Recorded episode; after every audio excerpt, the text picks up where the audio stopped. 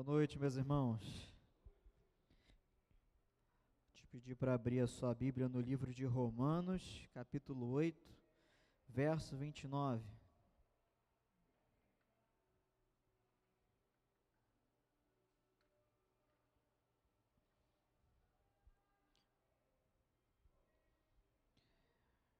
Vamos ler só os versos 29 e 30.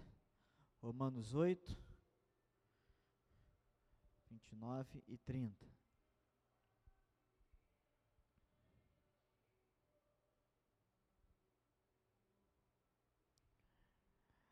Vamos ficar de pé, só ler esses dois versículos e a gente vai meditar neles. Diz o seguinte: Pois aqueles que Deus de antemão conheceu, ele também predestinou para serem conformes à imagem de seu filho, a fim de que ele seja o primogênito entre muitos irmãos. E aos que predestinou, a esses também chamou. E aos que chamou, a esses também justificou. E aos que justificou, a esses também glorificou. Vamos orar. Senhor, nós te damos graças nessa noite, pedimos a tua paz sobre nós a tua paz para mim que falo, a tua paz para meus irmãos que ouvem.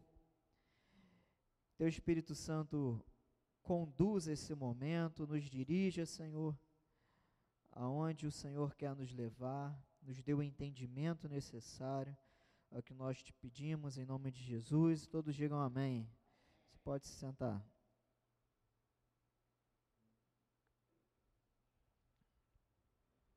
Pode deixar o verso 29 projetado direto aí, por favor.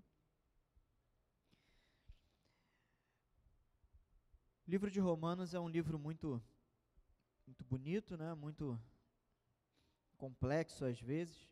Esse capítulo 8 fala de, de verdades profundas.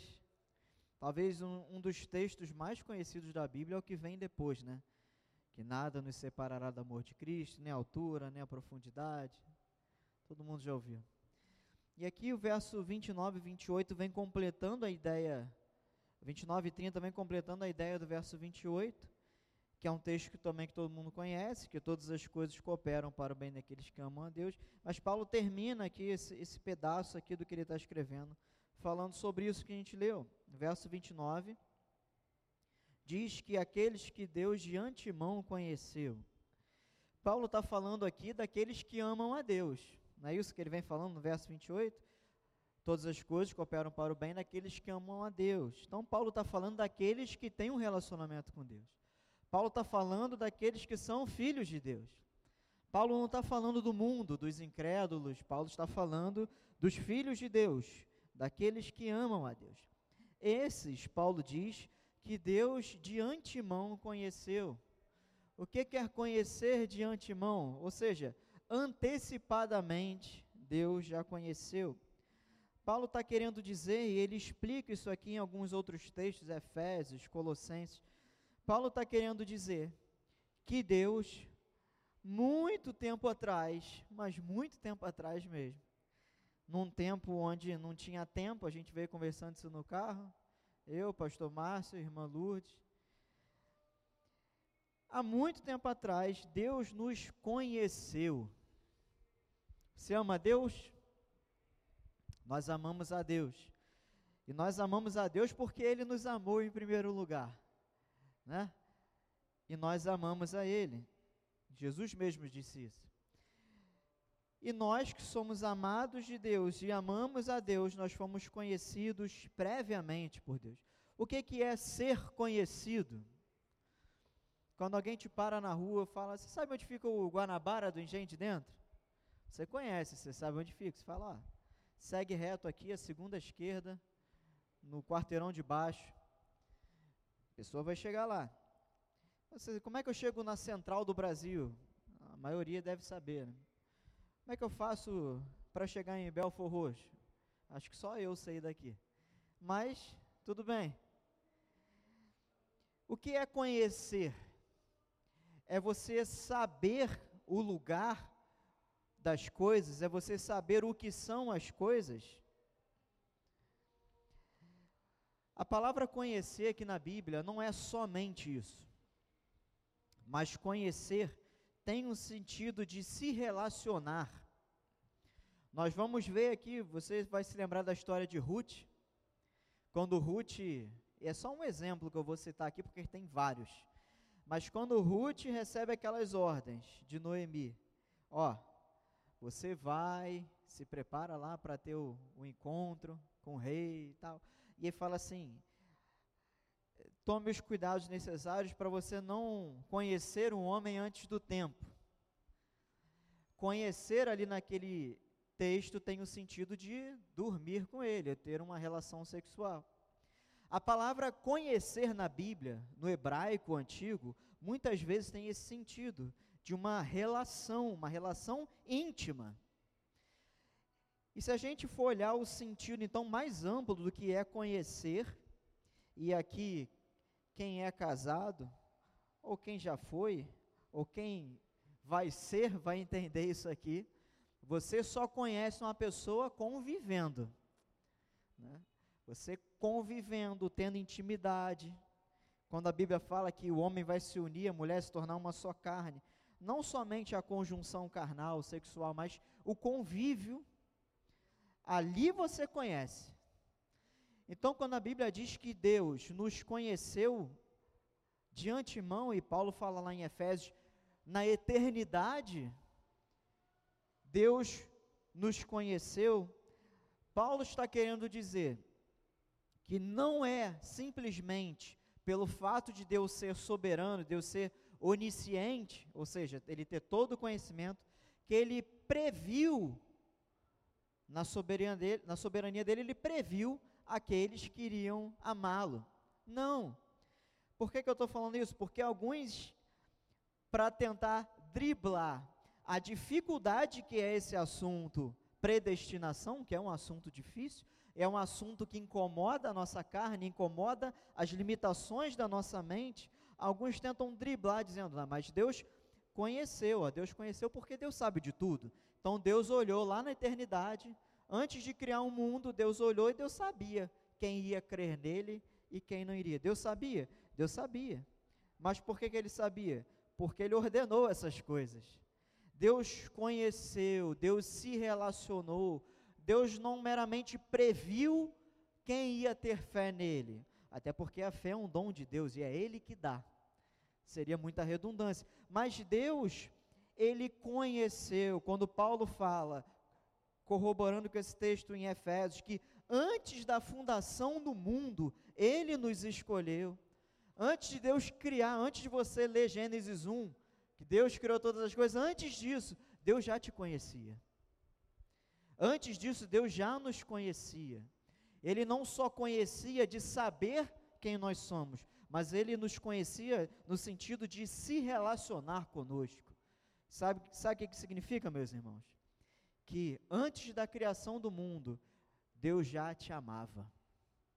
Deus já sabia quem você era. Deus já tinha te escolhido. E Deus já tinha dispensado o amor dele em teu favor. Se a gente parasse por aqui, já seria o suficiente. Porque essa informação já nos traz segurança, nos traz ânimo, nos traz confiança nele. Nós podemos confiar em Deus, mesmo em dias difíceis, porque antes dele criar todas as coisas, antes dele fazer a criação, criar o mundo, a natureza, os animais e todas as coisas, antes de vir ali milagre de abrir mar vermelho, antes de vir multiplicação de pães e peixes, muito antes disso, ele já te conhecia, ele já te amava. E se ele já te amava nessa época, se a gente pode dizer assim, porque não existia tempo, era eternidade. Eternidade não tem tempo, né? Como nós conversamos hoje lá no carro. A eternidade não tem início, não tem meio, não tem fim. É uma loucura para a nossa cabeça. Porque nós nascemos baseado no tempo, né? A nossa mãe fez a gestação, se nada foi diferente do normal, foram nove meses que nós demoramos para nascer, né? Aí tem o prematuro, aí tem gente que um pouco mais de semanas, mas o cálculo médio é que a gente demorou nove meses para nascer. Nós nascemos baseado no tempo. Nós crescemos baseado, nós vivemos baseado no tempo. Só que Deus não está preso no tempo, Deus é eterno. E lá na eternidade, onde não tem tempo, olha que loucura. A cabeça dá um nó, né? A gente fica pensando, como é que pode ser possível? Não faz sentido. A gente começou o culto sete e meia, são oito e seis, já se passaram aqui 36 minutos. A gente não consegue conceber a existência sem tempo, mas Deus existe fora do tempo. Deus vê o hoje, o ontem e o amanhã ao mesmo tempo. Deus está olhando para a gente aqui e está vendo a gente amanhã, assim como Ele está vendo a gente ontem. Olha que loucura! Coisas de Deus, coisas que só um Deus soberano e que tem todo o poder consegue olhar passado, presente e futuro ao mesmo tempo. Está tudo patente diante dos olhos dele, nada foge do controle dele. E ele escolheu nos amar, meus irmãos, ele escolheu nos amar. Por que, que eu digo Deus escolheu nos amar? Porque amar é uma escolha. Amar não é meramente um sentimento, né? Para nós humanos, o amor é associado a um sentimento, que muitas vezes é confundido com a paixão, né? Que é aquele ardor, aquela aquela paixão que você sente por alguém, um amor que sente por um filho. Mas não, o amor de Deus é um amor sacrificial. É um amor, como diz a palavra, amor ágape, um amor perfeito, um amor incondicional. Deus tomou a decisão de nos amar. Amar é uma decisão. Amar com perfeito amor é uma decisão. Deus escolheu, Ele optou. Porque Deus é livre, Deus não está preso a nada, né? Ele escolheu livremente nos amar. E logo nós, que não merecemos o amor dele. Mas ele quis nos amar antes da criação do mundo. E por isso Paulo fala aqui de antemão, ou seja, previamente, muito tempo atrás, ele nos conheceu. E que a partir de hoje, tudo que você olhar na Bíblia, quando você vê essa palavrinha conhecer, entenda que significa se relacionar. Conhecer a Deus não é saber que Ele é Deus, que Ele é soberano, que Ele é onisciente, que Ele tem um filho, que é Jesus, que veio. Ótimo, faz parte, mas não é tudo que você precisa, precisa se relacionar. Assim como quando a gente ouve guardar os mandamentos, não é somente guardar, decorar. Significa aplicar, exercitar, aplicar, obedecer aquilo ali, guardar os mandamentos, obedecer. Então tem algumas palavrinhas na Bíblia que a gente precisa entender. Então conhecer não é somente ter a ciência, ter um conhecimento, ter uma noção do que aquela coisa seja, não, mas se relacionar. Então, pois aqueles que Deus de antemão conheceu, nós que amamos a Ele, diz o texto, Ele também, ou seja, por quê? Também. Porque além de amar, além de conhecer, além de se relacionar conosco, Ele também fez outra coisa.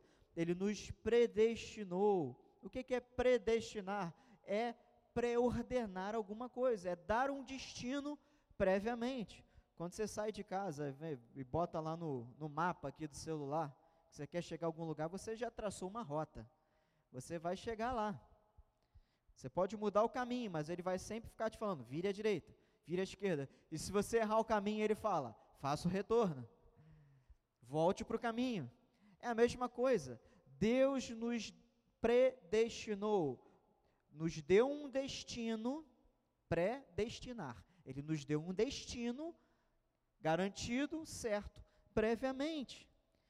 E que destino é esse, meus irmãos? A glória celestial. Ele nos chamou, ele nos salvou para quê? Para vivermos com Ele. Ele nos predestinou para isso. E ele completa, num sentido aqui também, ele também predestinou para serem, ou seja, esses que ele ama, esses que amam a ele, esses que ele conheceu de antemão, esses que ele predestinou para serem conformes à imagem de seu filho. E você olha, você percebe como a Bíblia se completa quando a gente lê naquele texto: sede imitadores de Cristo. Sejam conforme o seu Senhor, exalem a fragrância de Cristo, sejam embaixadores de Cristo, sejam eh, como filhos de Deus, aqueles que têm a mesma imagem do seu Pai tudo se conecta. Nós fomos predestinados, Deus nos deu um destino certo, garantido por Ele. Isso não depende de como nós caminhamos, porque o nosso caminhar, meus irmãos, é falho. Se dependesse de como eu caminho, se dependesse de como você caminha, ninguém ia chegar lá. Porque a gente cai, a gente tropeça, a gente pega atalho, a gente desvia do caminho. Só que Ele está sempre colocando a gente no caminho certo. Ele está sempre colocando a gente no prumo. Com o perdão dessa ilustração, mas já viram o cavalo? Que tem aquele tapa-olho aqui, né? Ele tem aquela visão limitada e o camarada que está com a rédea é que controla ele, né? Ele está ali andando. Se ele desviar um pouco, vem o, o cavaleiro ali, vai, eia, né? Assim. Às vezes tem que dar uma chicotada no bicho, vai, eia, puxa para um lado, puxa para o outro, vai guiando. É assim que Deus faz, Deus vai nos guiando. Deus guia os nossos rumos, meus irmãos. Até quando nós escolhemos os atalhos, lembra de Abraão que escolheu um atalho e dali nasceu Ismael? Mas veio Isaac e o propósito de Deus se cumpriu. Abraão teve as consequências do seu erro? Teve. Mas Deus, como é um Deus bom e gracioso, conduziu Abraão de volta para o seu propósito. E é assim que Deus faz com a gente, quando nós nos desviamos, quando nós caímos, quando nós erramos, se somos de Deus, se somos conhecidos antes da criação do mundo por Deus, Deus vai consertar. O que, é que nós cantamos aqui? Ele é o oleiro e nós somos o barro. Ele está fazendo o vaso. Ficou alguma imperfeição? O oleiro conserta. Por alguma circunstância da vida o vaso rachou, ele remenda. O vaso quebrou, ele termina de destruir, faz de novo. É isso que ele faz com a gente. Quando nós erramos, nada foge do controle de Deus, meus irmãos. Muitas vezes ele permite que nós tomemos decisões erradas para a gente aprender alguma coisa com aquilo. Mas ele é tão bom que ele não nos isenta das consequências, mas ele nos coloca de volta no caminho do propósito dele. E fomos predestinados para isso, para sermos conformes à imagem de seu filho, sermos iguais a Jesus. Esse é o, o projeto de Deus forjar em nós o caráter de Cristo, forjar em nós a imagem de Cristo. E a gente olhando isso, nós pensamos: caramba, como falta, como falta para a gente ainda chegar lá. Mas estamos no caminho. Tem um louvor que eu gosto que diz assim: Deus está me construindo. Eu estou em construção e a cada dia que passa, Deus está me fazendo melhor. Deus está me fazendo mais a imagem de Jesus. Continua o verso 29, a fim de que ele seja o primogênito entre muitos irmãos. Diz também Paulo, nós somos cordeiros de Jesus. Se, Jesus é o Filho de Deus e nós também somos filhos de Deus, nós somos irmãos de Jesus, por assim dizer. Nessa linguagem jurídica aqui, ele é o Filho legítimo de Deus nós somos filhos por adoção. Mas nós temos a mesma herança, a salvação. Do mesmo jeito que Jesus foi ressuscitado dos mortos, nós seremos ressuscitados dos mortos. A herança que Jesus tem da parte do seu Pai, que é vida eterna, nós também temos essa herança. Por isso nós, Paulo fala, nós somos co-herdeiros. Ele fala aqui mesmo, no, cap, no, no capítulo 8 mesmo, no verso 17: Se somos filhos, somos também herdeiros, herdeiros de Deus e co-herdeiros com Cristo. Verso 30: E aos que predestinou, perceba o raciocínio de Paulo, ele fala lá no 28. Tudo coopera para o bem daqueles que amam a Deus. Esses que amam a Deus foram conhecidos por Deus antes da fundação do mundo. E Deus predestinou eles para serem imagem de Jesus Cristo, seu Filho, para que nós sejamos irmãos de Jesus nessa herança bendita. E esses que ele predestinou, verso 30, você perceba que o raciocínio de Paulo aqui está totalmente justo, está conectado, ele não, não perde o fio da meada. Esses que ele predestinou, a esses também chamou. Isso é uma verdade que nós experimentamos. Isso aqui não é teologia, filosofia, palavras de um livro que foi escrito há muito tempo atrás. Não. Nós experimentamos a verdade desse texto. Não teve um momento da tua vida que ele te chamou? Teve um momento das nossas vidas que ele nos chamou. A gente costuma falar conversão, né? E é legal esse termo, não tem nada de errado, é porque há uma conversão de caminho, né? Quando você está na estrada, você precisa pegar um retorno, você faz uma conversão, né?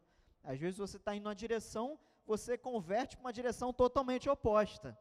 Foi o que aconteceu com a gente. Nós andávamos conforme mandava o roteiro do mundo, fazendo vontade do mundo, fazendo a vontade do diabo, conforme a vontade da carne e do diabo. Deus nos converteu. Agora nós andamos em outro sentido, na contramão do mundo, na direção dos propósitos de Deus. Deus nos chamou, meus irmãos. Esses que ele predestinou lá na eternidade, que ele já deu, ele garantiu um destino certo, uma chegada. É como se você fosse pegar um voo daqui, vamos ver aqui, daqui para os Estados Unidos. Você compra passagem e você vai chegar lá. Ah, mas aí pode ter um problema, você tem que parar no outro aeroporto. Beleza, mas você vai chegar lá. Né? Vamos, vamos contar os, as intercorrências. O normal é você sentar dentro do avião, do ônibus, do trem, seja o que for. Você vai chegar lá. Porque existe o itinerário. E aquele itinerário vai ser cumprido. É a mesma coisa. Deus te chamou para uma viagem, para uma peregrinação. A gente está caminhando. Estamos nessa peregrinação. A chegada é certa e líquida. A chegada é garantida, porque quem garante a chegada é Deus. Não é na nossa força, não é porque nós temos condições. Nós não temos condições. Ele é que vai nos dando condições, ele que vai nos capacitando. Não é isso que Jesus fala? Que ele capacita os escolhidos, aqueles que ele chama, ele vai capacitando. Então, nós que fomos predestinados, fomos chamados. Deus escolheu, imagina, antes da fundação do mundo. Quando a gente lê o relato da criação, já é esquisito, né? A terra era sem forma e vazia, o espírito pairava sobre a. Imagina, um cenário de vazio. Imagina Deus na eternidade, no céu, não tão vazio desse jeito, né? Porque ele habita em glória e majestade, e os anjos louvam ele. E nós vemos ali no Apocalipse que tem anjos, que tem arcanjos, que tem querubins, que tem serafins, tem várias categorias de seres celestiais. Tem seres celestiais com figuras esquisitas para a gente. Tem os anciãos, tem o, o, o todo aquele aparato celestial que está ali louvando e servindo a Deus 24 horas por dia, né? apesar de que ela não tem tempo, é só para a gente entender, né? eles estão continuamente, é a palavra que a Bíblia usa, estão continuamente glorificando, louvando a Deus e servindo os desígnios de Deus, Deus no seu trono. Ele vai e nos ama, nos vê. Vou citar o meu exemplo aqui. Deus olha lá da eternidade, nem tinha criado o mundo ainda. Deus olha para 16 de setembro de 1986, às 9 e 05 na maternidade Climed, e vê Leandro nascendo. Lá em Vaz Lobo. E Deus vê, e Deus já sabia quem eu seria, Deus já tinha designado para mim aquilo que Ele queria me dar, as minhas habilidades, os meus talentos, os propósitos dele para minha vida, a vocação que Ele tinha para mim, estava nascendo tudo ali. E ele estava lá na eternidade vendo isso. E eu estou falando de mim, mas aconteceu com você também. Deus lá no trono dele, vestido de glória e majestade. E os seres, como diz a palavra, dizendo: Santo é o Senhor, Santo é o Senhor. Os anjos prostrados, a glória dele, como diz o texto, é a glória brilhando naquele trono. Ele lá, com os olhos dele que percorrem toda a terra, te vendo. Lá na maternidadezinha onde você estava lá, ué, balbuciando. Ele já te conhecia, ele já sabia quem era você. E ele designou, olhando, vai ter um dia que você vai se encontrar comigo. Imagina ele falando isso para você. Você ali na tua na tua manjedoura ali, na tua como é que é aquele lugar que bota os bebês ali? No berçário, lá no berçário lá da maternidade. Até, você, até o Fontes, que é o mais antigo, lá já tinha berçário, já lá. Era tudo de pano, né? Fralda de pano, tudo de... Mas estava lá. Imagina, Deus olhando e falando: Olha, bebezinho, vai ter um dia que você vai se encontrar comigo. E nesse dia eu vou te apresentar todos os planos que eu tenho para você. Foi isso que ele fez com a gente. E ele revelou todos os planos dele nas nossas vidas. E é aí que ele nos chama. E a voz dele, eu gosto de um louvor muito antigo. Não é nem um louvor, é uma poesia de Santo Agostinho, lá do terceiro século, que aí fizeram música depois. Ele diz: A voz de Deus rompeu minha surdez. Olha que coisa linda. E a voz dele vem e desobstrui os nossos ouvidos, abre os nossos olhos espirituais, e nós conseguimos enxergar a Deus e entender quem é Jesus e receber Jesus. E aí nós chamamos isso de conversão, esse chamamento. E é isso que Paulo diz: esses que ele predestinou, ele chamou. E ele continua: e aos que chamou, a esses também justificou. Nós já falamos aqui, agora em outubro, eu, eu mesmo preguei sobre justificação. Eu fiz até um teatrinho aqui com o pastor Daniel, foi num domingo de manhã. Eu não vou lembrar a data, mas eu lembro que foi um domingo de manhã. E eu expliquei bem o que, que é justificação, ou seja, Deus na eternidade nos vê, nos escolhe e projeta tudo que Ele quer para a gente. E no decurso da nossa vida Ele nos chama, Ele dá aquele grito: Daniel, Rosana, vem aqui. Edelena, Samuel, Samuel. E Samuel ele chama, né? O nome Samuel significa isso, né? Deus chamou. Ele nos chama. E aí, o que, é que acontece nessa hora? Ele nos justifica. Ou seja, aquilo que Cristo fez na cruz por nós, que foi adquirir justiça diante de Deus, ele levou sobre ele os nossos pecados, ele adquiriu perdão, redenção, reconciliação, justificação. Deus derrama sobre nós essa justiça de Cristo. E o que, que acontece depois disso? A esses, perdão, e aos que justificou, a esses também glorificou. Isso aqui na teologia é chamado de a corrente de ouro. É a corrente de ouro, ou seja, é, é o círculo de ouro, é aquela coluna, aquela espinha dorsal, é aquela coisa mais preciosa que tem na fé cristã, onde tudo está ancorado. Imagina se a gente for tirando essas colunas daqui, vai cair. Sabe, o fundamento da construção é isso. É, é, é, a espinha dorsal, é a coluna da salvação. É a escolha e predestinação soberana de Deus, o chamamento de Deus, a justificação e o desfecho de todas as coisas, que é a glorificação. Meu irmão, nós que fomos predestinados, chamados, justificados, diz Paulo que nós fomos glorificados. Você percebe que está tudo no tempo verbal passado? Ele predestinou, é passado. Ele chamou, é passado. Justificou, é passado. E glorificou, é passado também. Mas nós já estamos glorificados? Ainda não, né? Ainda estamos nesse corpo. Só que por que que Paulo fala que ele nos glorificou?